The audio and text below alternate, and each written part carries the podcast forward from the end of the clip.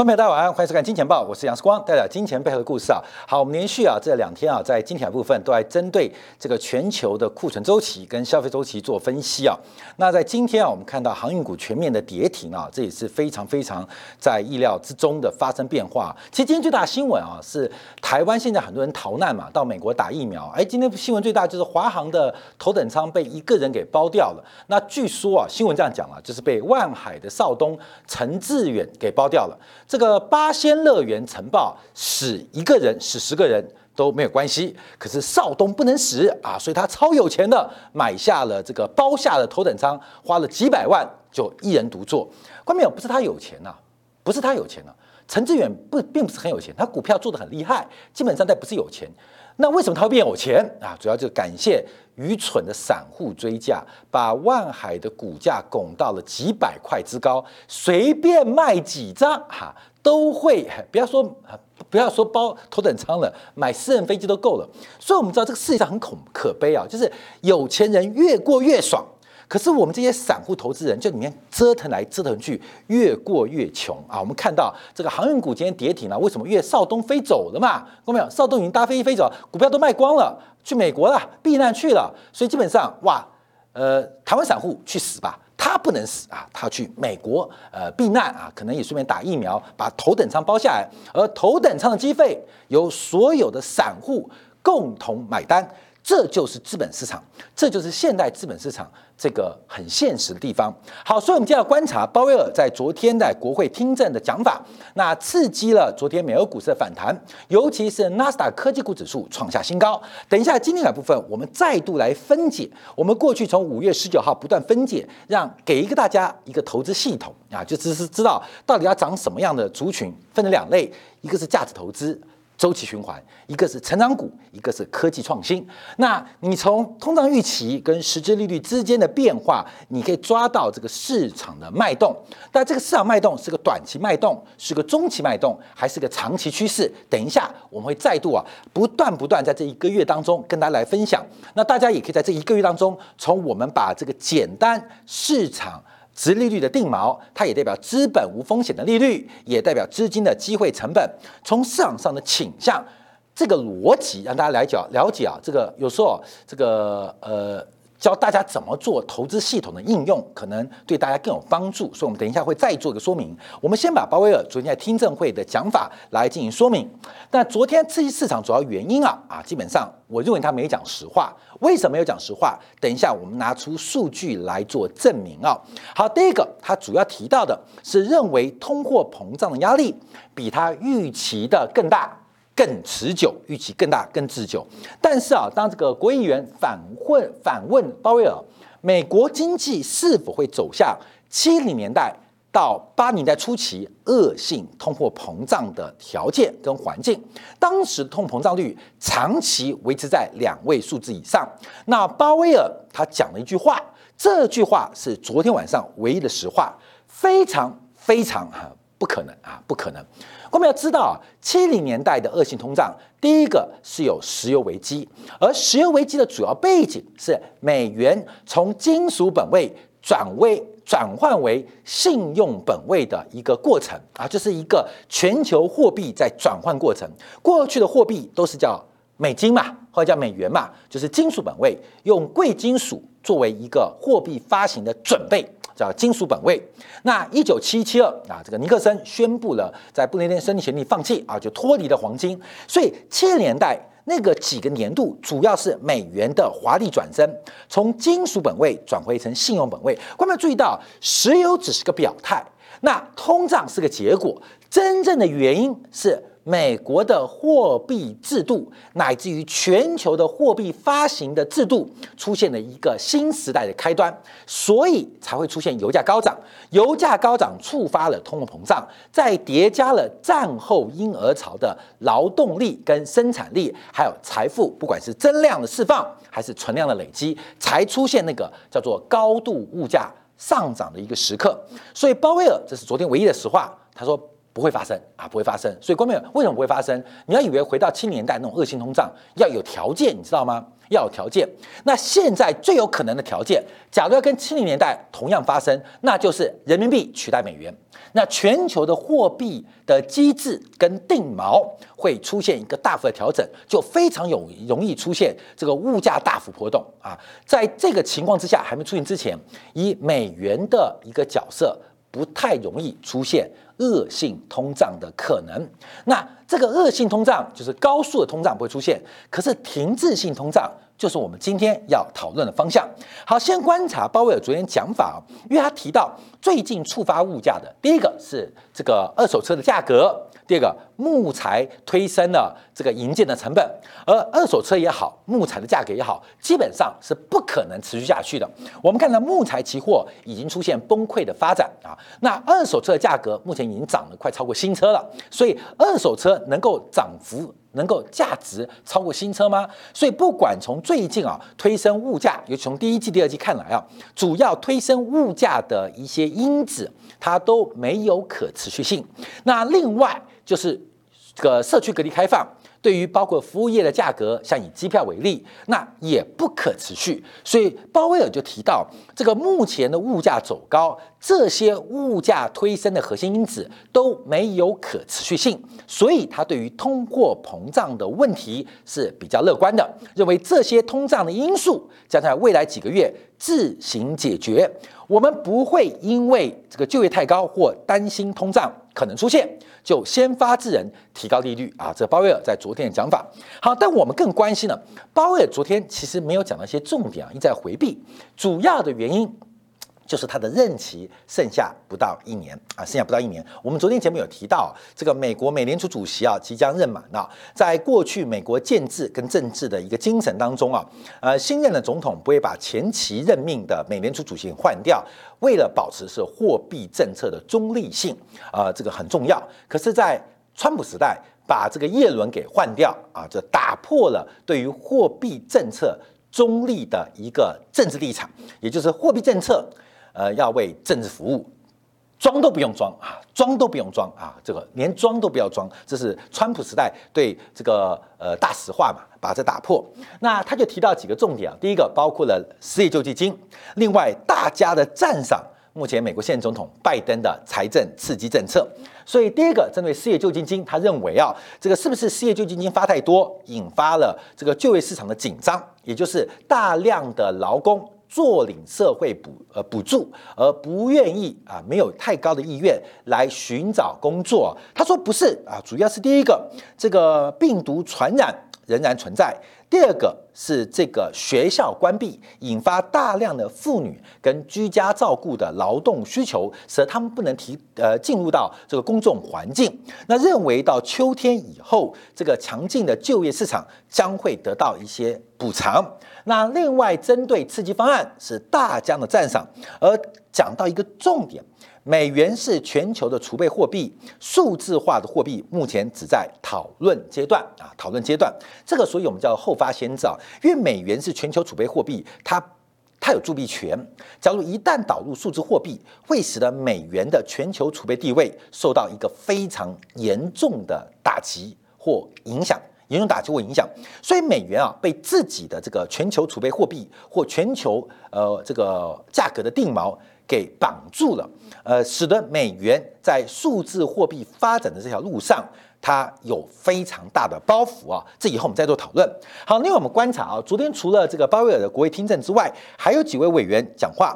第一个，我们看到鸽派的是旧金山分行的戴利，戴利属于非常鸽的哦，就是非常支持宽松的。他提到，美联储在二零二一年底、今年底到明年年初可能会达到。缩减购债的门槛，缩减的门槛，但目前还没有到那一步，还没有到那一步，所以他必须啊要确保美联储官员的表态动作不会加重市场的波动。但特别提到了秋天，秋天是一个很重要的观察现象，因为我们要知道，美国要升息，必须要把 Q E 给结束掉。好，不是见得要收回哦，不见得要缩表哦。二零一三年到二零一五年的缩表，美国是失败的，美国是失败的啊，在耶伦那个时代啊，这个是失败的，就是没有办法缩表，缩不掉。从这个八千多亿膨胀到四兆多，就只缩回了不到一兆基本上美国的经济、美国的股市、美国的房地产就出现了增幅跟上升停滞的变化。那这一次要再停再停，也不知道会发生什么事情啊。所以会不会缩表？我们先不提，主要是会不会继续扩表？那这个升息跟扩表是矛盾的，所以理论上要先暂停扩表扩张，暂停印钞，然后等到一定时间。再进行升息动作，那要暂停扩张，基本上需要时间。这个巨大的火车啊，这个巨大的火车要刹车，基本上需要一点时间跟空间，所以基本上。预估要一年时间才能把目前每个月一千两百亿的购债给逐步的减到零，还不是缩表，就是扩表减到零，大概需要一个一年的时间。那假如再换算升息，就一年之后，每年初才有升息的空间。那这样来讲话，应该在今年的秋天就会具体的讨论出这个减少扩表的节奏。跟时程表啊，就是今年秋天了，所以八九月份呢就要特别留意。好，另外比较鹰派的是克里夫兰的梅斯特啊，克里斯克里夫兰的梅斯特啊，分了过去是非常鹰派哦。那他第一个他说他不想表达他在点阵图的立场，可是他再度批判货币政策的框架，因为目前美联储的宽松政策已经造成潜在的风险。那预估九月份将会有更特别的一些货币政策的一些前瞻的。呃，政策提出，所以不管鸽派一派都提到九月份，然后都提到九月份这个所谓的一个呃宽松政策的结束。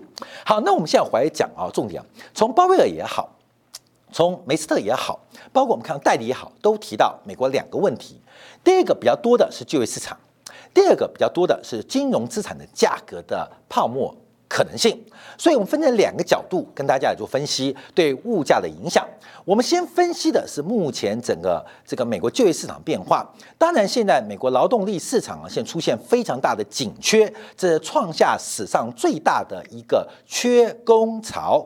而这个缺工潮最大的原因是劳动的供给出乎预期的缓慢进入市场，就是大量的劳工不愿意。扮演供给者找工作的角色，使得劳动市场出现失衡。那最大的原因就是我们在过去这一周以来给大家分析的、提醒的。美国出现了非常意外的退休潮。今天我们要跟大家分享的，就是在我们一个礼拜之前提到这个问题的观察点之后啊，包括高盛也推出了最新报告，包括了华尔街日报啊，这个今天也丢出了一个观察啊，所以我们相信我们金钱报永远是领先，成为华人当中对于经济议题最领先、做有价值的。观察的一个财经媒体啊，高盛怎么说啊？高盛其实也呼应我们的这个之前呢，在一周以前的说法，美国的这个就业岗位啊，为什么不能被满足？劳动人口去哪里了？劳工去哪里了？主要原因是美国出现了提前退休的浪潮，而这场提前退休的浪潮，使得美国永久性的失去。一百二十万的员工劳工，所以有两条线的变化，一条是线性，一条线性，在二零二零年之后就是一个按照过去估计啊，就是按照啊这个退休年龄来估计退休潮啊啊，按照退休年龄来估退休潮。可是我们看到，从去年第二季新冠疫情爆发之后，美国的退休潮忽然斜率变陡了，斜率变陡了。后面有我们不要做这个生活的天才，这个市场上的白痴啊，我不客气来讲。没有，我们都遭受到这个新冠疫情的威胁，遭遇到自己跟家人生死的威胁。那这时候对于生命的体验跟看见会完全不同，所以我们不能苛责这些有能力退休的人，他不能不去发现生命真实的意义，不是只有工作跟赚钱，而新冠。肺炎的一个蔓延，对于媒体的加大的渲染，使得更多人对于生命的理解出现了不同的变化，而这个变化就反映到开始有大量超出预期的人提早退休，提早退休，这是美联储没有估计到的。我们再往下做观察。再往上高传观察，高盛做了一个研究来做细分。事实上，新冠疫情对经济跟个人收入带来很大影响，所以包括年轻人或目前主要二十五岁到五十岁的工作岗位上的劳动者，基本上他们退休意愿没有升高，反而降低，对于未来的收入更不确定。所以其实小于二十四岁也好，还有二十五岁到五十岁，目前退休的意愿或是提早自愿退休意愿，基本上不升反降。可是看到五十五岁的以上的劳动者，他们的退休意愿忽然在过去这一年的时间出现了非常不寻常的爆炸性增高。五十五岁嘛，人生也过了一半啊。半只脚啊，一只脚也跨跨入了棺材。我相信我们很多观众也是到这个年纪啊，其实你对于生命的追求跟意义，可能不再是只有工作，不再是只有追求财富啊。我常问我一些同学啊，一些年长的同学，我说他们事业有成，有的是上市公司的 CEO 啊，还世界五百大的，我就问他，因为有人追那个五百大的，他们像我们这个同学当中说，哎呀，问股票，问产业，我不问这些，我问说啊，哥，你努力那么多是为了什么？因为他财富是完全自由啊，这个世界五百大台湾的这个 CEO，这个年收入我怎么估计啊，都是应该几乎几乎应该是千万美金啊，就是薪水加红利还有公司的福利啊，应该是千万美金跑不掉。那就跟夫妻两个人过生日，老婆也非常优秀，然后钱根本花不完，那到底干什么？他们说为的是社会责任。我问了另外一位同学啊，是做全球最大。这个办公桌椅升降的这个呃厂厂厂商啊，呃，在台湾也非常成功，在大陆规模也非常巨大，即将上市啊。那他其实财富也自由了，小孩也读到美国最好的学校。我说哥，你要干嘛？他说为了社会责任啊，关键。所以人到那个年龄啊，有时候是社会责任啊，就是不再是为了工作，不但的是为了赚钱作为唯一目标。这次新冠疫情使得大量美国乃至于全球这种充具有充沛经验。分丰富工作能力的人出现大量的退休，有能力的人他们选择提早退休。好，我们从另外一张图可以看得清楚啊，因为目前从美国啊高薪、中薪跟低薪的工业的就工人的就业率啊，很明显看到，这是美国的刺激，对于生产力高、对于本来收入就好的劳动者来讲，他们面对的环境是有非常多选项的，可以找更好的工作，可以换更好工作。还是直接在财富得以自由的前提之下来进行退休。相反的，低薪工人的就业率比新冠疫情仍然差的非常多。所以这出现两个结构：低薪工人依赖的是美国的社会救济，而高薪工人。想到的是生命的价值，这使得美国的劳动市场结构出现非常重大的改变。那这个改变就是人口学、人类学跟社会学研究的领域。可这个事情才刚发生，而社会学跟人口学还没有那么快及时来关注新冠疫情，再加上战后婴儿潮，再加上金融资产的退休金累积，再加上社会救济，对于整个社会劳动力。跟社会群体行为出现巨大的改变，可是我们作为经济，这就是我们做节目的原因啊。其实做金钱报其实是一个公益节目，官方虽然我们广告很多，可是这个广告收入其实并不能弥补我们公司日常的开销，因为十几个研究员在做这个节目啊，这个基本上是不可能弥补的。我们做这个节目，时光做了两千多集，快两千七百集的，什么原因？就是我们想跟大家分享这个市场有趣的地方在哪边。我们会比人口学、人类学家，会比社会学家先发现到问题。我们没办法解决，可是我们可以从金融市场的变化，哎，跟人类学的学者聊天，跟社会学的专家，我们的认识对世界的看见或许不够专业，可是我们够超前，这就是视光做金钱报的乐趣，就是我们跨足的很广，你知道吗？因为什么？人口学家、社会学家还没研究的问题，我们从金融市场的问题找到了原因，而这个原因。不能解读，这是另外一个专业。可是至少我们找到了，呃，这就是一个领先。你不觉得很快乐吗？我们光在一个金融市场单这个这这这的观察当中，可以比一般人更理解这个世界啊，这不是一件很快乐的事情吗？这快什么？就是不是钱，不是工作，而是人的好奇欲望跟求新求知的欲望，在金融市场可以被满足。这就是视光。做金眼报节目的一个最大乐趣，哎，所以我们看到，哎呦，其实碰到人口学家、社会学家，哎，世光就可以提出这个问题，哎呦，世光，你怎么那么超前呢？你怎么那么前卫啊？你再讲一次你的问题，因为我还没发现，你不觉得很有成就感吗？啊，时光，所以常常在很多地方啊，不管演讲或吃饭，很受欢迎，原因在这边，那不是我伟大，而是我们发现问题，我解决不了，我就请教给别人了。提出一个好的问题，其实对人生来是非常有成就的。好，我们再把问题讲回来啊，因为目前观察啊，对于美国的劳动市场最大影响，好，关键这是呃高盛做的一个报告，很明显啊，提前退休潮，这个是对于美国劳动参与率可能是影响最大。当鲍威尔还在观察这个新冠疫情还没解决。当鲍威尔很知道，因为大量的学校没有开放，使得居家照顾的需求导致很多妇女和很多劳工还不能及时回到就业市场。我们知道现在台湾封锁嘛，很多妈妈就没法上班，在家带小孩嘛，不然就爸爸在家带小孩嘛，不能投回去找工作或正常工作。当鲍威尔还在关心这个事情的时候，关没有？关鲍威尔关心什么？鲍威尔关心的是这个浅呃这蓝这个天蓝色这一块。天蓝色这一块，可是我们观察的，包括高盛最新报告，我们观察是深蓝色这一块，就是其实长期的就业结构最大的影响，可能不是鲍威尔所关心的，而是长期发生的一些新的变化，也就是人口就业人口可能会随着新冠疫情出现一个巨大的退休潮而出现重大的影响，而这个影响将会使得美国的工资。出现一个非常微妙的变化。第一个，劳动市场的参与者变少，需求依旧存在，但干嘛？工资提高。美国工资的提高，在美元不继续贬值的前提之下，美国的全球化或国际产业将会失去成本的竞争力。当美国全球化产业失去成本竞争力的时候，哦，美国。会出现另外一波重新的失业潮，而这个失业潮无法解决。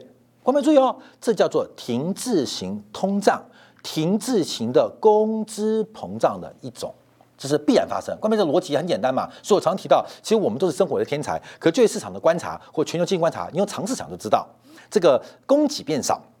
像这个，我时光做这个专题研究很多啊。像这个佛罗里达州是美国人的退休天堂，那现在一堆老人跑去佛罗里达州退休啊，出现问题，因为他们买买买，把佛罗里达的房子买光了，他们要住好的，过好日子，所以把年轻人都排挤出去。年轻人在佛罗里达买不起嘛，就搬搬搬离开啊，离开搬搬离开。现在麻烦了，佛罗里达这些老人需要请帮佣，需要请阿姨，需要请照顾看护，找不到，找不到。哎，这是很妙的，那怎么办呢？找抬高阿姨、看护、帮佣的成本啊，这成本好，这个变就很特别啊。所以我们看到美国的工资市场将会脱离劳动生产力的发展啊，那这对于美国的经济会是另外一个担心隐忧。好，另外我们要观察，也是这几天美国国会议员跟美联储官员，不管是六月份的会议，还是这几天的谈话，提到一个重点，就是美国的泡沫资产泡沫。压力大不大？我们今天不单单提资产泡沫，我们主要讨论的是美国房地产价格的走高会对于消费者物价指数有什么样影响？好，各位，我们先看一下这个数据啊。第一个，这条红色线，橘红色线是美国的消费者物价指数，在四月份已经突破了百分之四啊，到百分之四、百分之四以上了。可是有另外两个数字，这两个数字都是美国的租金的成长，美国的租金。基本上在 CPI 权重是最大，可是美国的房屋住宅的成本、居住成本不升反而走缓，不升反而走缓，出现了一个很大的一个变化。而现在要观察这个报告是谁提出的？官媒你知道吗？是次贷海啸，大家最有听到的就是一个房地美，一个叫房利美 （Fannie Mae） 跟菲尼妹。这个报告是菲尼妹最新提出来的哦。后面菲尼美，它是属于联邦的住房的抵押贷款机构，它是联邦机构，但它具有商业行为，也就是菲利美跟菲利美也是把这个美国的这个货币市场搞得乱七八糟的，呃，其中一个帮凶啊，就是我们自己也提到的，呃，菲利美啊，菲利美，哎，零八年还记得吗？菲利美，菲利美，房地美啊，房利美啊，这个次贷效崩溃嘛，美国开始紧急救助嘛，这是美国联邦的住宅贷款抵个抵押机构。他提出的哦，这不是投行哦，是美国联邦机构，尤其是负责住房抵押贷款，这有点公部门啊，公办民营啊，我们可以这样讲啊，公部门来支持美国房地产的一个重要的联邦机构。他提出的报告，这些最新报告提到一个重点，他们不关心不关心财政政策，也不关心美联储的货币政策，他们关心的是目前的物价上涨的确有鲍威尔讲法，呃，二手车大涨，机票走高，还有银件像木材的原料走高，这都是一时一时性的。可是，可是有没有注意到房地产？房地产的价格会不会推升物价？会不会推升物价？好，观众朋友，我们讲菲尼美，这个菲尼美报告很大，那这个报告我们就要给大家做分析啊。所以，美国的停滞性通膨会发生的原因在什么地方？再次跟大家讲，这报告，所以我们把这个缘由跟大家分享啊。菲利美提一个重点，关美这上面是权重哦。美国的房价占消费者物价指数权重百分之三十二，占另外消费物价 PC 就消费者实质的购买物价占百分之十六，都是美国消费者物价里面权重最高的一项单样商品啊。单样商品就是美国的物价，美国的居住成本，食衣住行嘛，住是最重的。美国的居住成本是 CPI 里面。超过百分之三十的权重是最重要的权重，也是影响 CPI 最重要因素。对于 PC 的影响也是非常巨大。好，各位，我们再回来看前面这张图啊。可是物价走高，各位有这个物价能够受到控制的原因，主要是美国的居住成本不升反而总缓。好，那为什么菲利妹就提出警告？因为住房的成本它会有滞后性。为什么滞后性？我们回来就要解读啊，这个呃这个算法的问题啊。因为按照这个美国住房成本，假如大家对美国 CPI 了解的话，通常有两个算法，一个就是租金啊，一个就是租金。就是一般呢，我们去这个租房子啊，这个租客啊，他们的房价水准进行抽样调查。另外一个是业主的等值租金。为了要了解美国房地产的成本。美国啊，统计局会另外做一个指标啊，这个劳工部会做另外一个指标，就发问卷问自有这房子是自有的，请问，假如这房子你不要住，你要租给别人，你心中的租金是多少？哦，各位没有？这是连续追踪哦，所以不要想你租的高，因为连续追踪啊，连续追踪。那你认为房价是多少？从这个房价，你认为的房价变化来预测房价的一个成本，叫等值租金啊。这个叫 OER，这是更占权重的。所以美国的居住成本其实大部分有四分之三是有 OER，就是自住房的自有房人自己估计这个房子值多少。那四分之一是由真正的租客来反映租金的压力。好，但这都是靠问卷，所以就发现一个变化，就发现一个变化。美国的居住的房价成本，关美，你懂吗？房价在涨。那房价是边际买家、边际卖家的事嘛？你房子住的，你也不会关心你房价涨多少。关键你会现在我房价涨多少，我们来慢慢看，不会嘛？所以房价走高，这个市场的气氛它会滞后，就延后会来影响到屋主跟房东的心态，所以这个影响会滞后的。按照菲利面的观察，过去会落后大概一年左右的水准。一年左右水准，好，所以我们要往下看哦。好，关面我们看到美国成屋价价格啊，在二十二号公布的美国房地产经纪人协会公布的价格，美国五月份的成屋中价较去年去年同期涨了百分之二十三点六，涨了百分之二十三点六，涨了百分之二十三点六。看到没有？美国的房价正在全面性的喷出，全面性喷出，在这个基础之上，后面我们看哦，在这个基础之上，好。菲尼妹就提出警告，因为这个滞后是非常非常显著的啊，这个统计叫做显著，而且在滞后一年要观察哦，所以菲尼妹就马上把这个房价未来会慢慢传导到消费者的这个心理当中的影响做了观察，观没有？美国的通胀目标 A I T 长期通胀目标是百分之二，到二零二一到二零二二到二零二三。光是房价的走高，对于美国消费者物价推升，大概就一个百分点，大概就一个百分点，也就是未来美国物价的走高最重要的推升力道，不会是原油，更不会是二手车，也不会是航运价格，也不会是木材，长期推升美国物价的，将会是房地产的居住成本。将是房产居成本，那能够走多远？好，观众我们看几个报告。昨天呢，美国也公布了成屋销售的数据，这个数据啊不如预期，连续第四个月下降下降。第一个，呃，成本推高嘛，劳动力缺乏嘛，土地难买啊，所以基本上这个成屋销售啊，基本上这个表现并不好。好，我们看到消费者信心跟房地产上信心是出现背离，房地产信心是创高拉回，而消费者信心是崩盘，因为房价太贵了。好，我们最后一个新闻做观察，这也是最新的《华尔街日报》今天做报告，黑死黑死花了六十亿美元买进了房地产，他透过一家企业的并购买进房地产。黑石是什么人？后面黑什么人啊？大家很多会黑中国的。黑石在两千零八年曾经出现到金融危机，当时很多人大量批评中国的外汇这个投资啊，中投啊，你怎么会成为黑石最大股东呢？中投就不说话，让子弹飞久一点。黑石在两千零八年之后做了一个重大决策，全面压住美国乃至于全球的房地产啊，这是黑石当时这个私募基金透过自己的私募。透过它的杠杆全面压住房地产，过去这十几年，全球最成功的就是黑石啊，在房地产压住非常成功，不管是租金收益还是它的资本收益都是非常惊人。而黑石在这个时刻决定加大购买房地产的租赁市场。好，观众朋友，我们看到了美国的物价，我们刚从就业市场，从美国的物价的权重。最大的居住成本做观察，美国的物价压力将会非常惊人。可这个物价压力并不会推升商品跟原物料，它是一个停滞性的物价膨胀。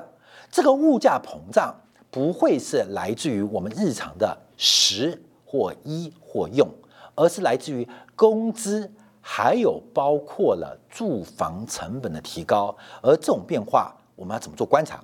我们休息一下，回来就从这个亚洲货币美元，还有把美国十年期国债利率做拆解。我们花了一个月的时间，不断来分享美债利率的拆解，如何一分为二，如何对投资人有最大的一个效应。不管你是要观察世界，还是投资投机，经过这一个月说明，还是一个月验证，到昨天晚上，我们又可以看到一些新的证据，让他了解到，掌握到一些宏观经济的投资系统，你可能会比。别人更领先一步，掌握到市场价值跟成长类股的脉动跟机会。好，休息一下，在今天部分为大家做进一步的观察跟解读。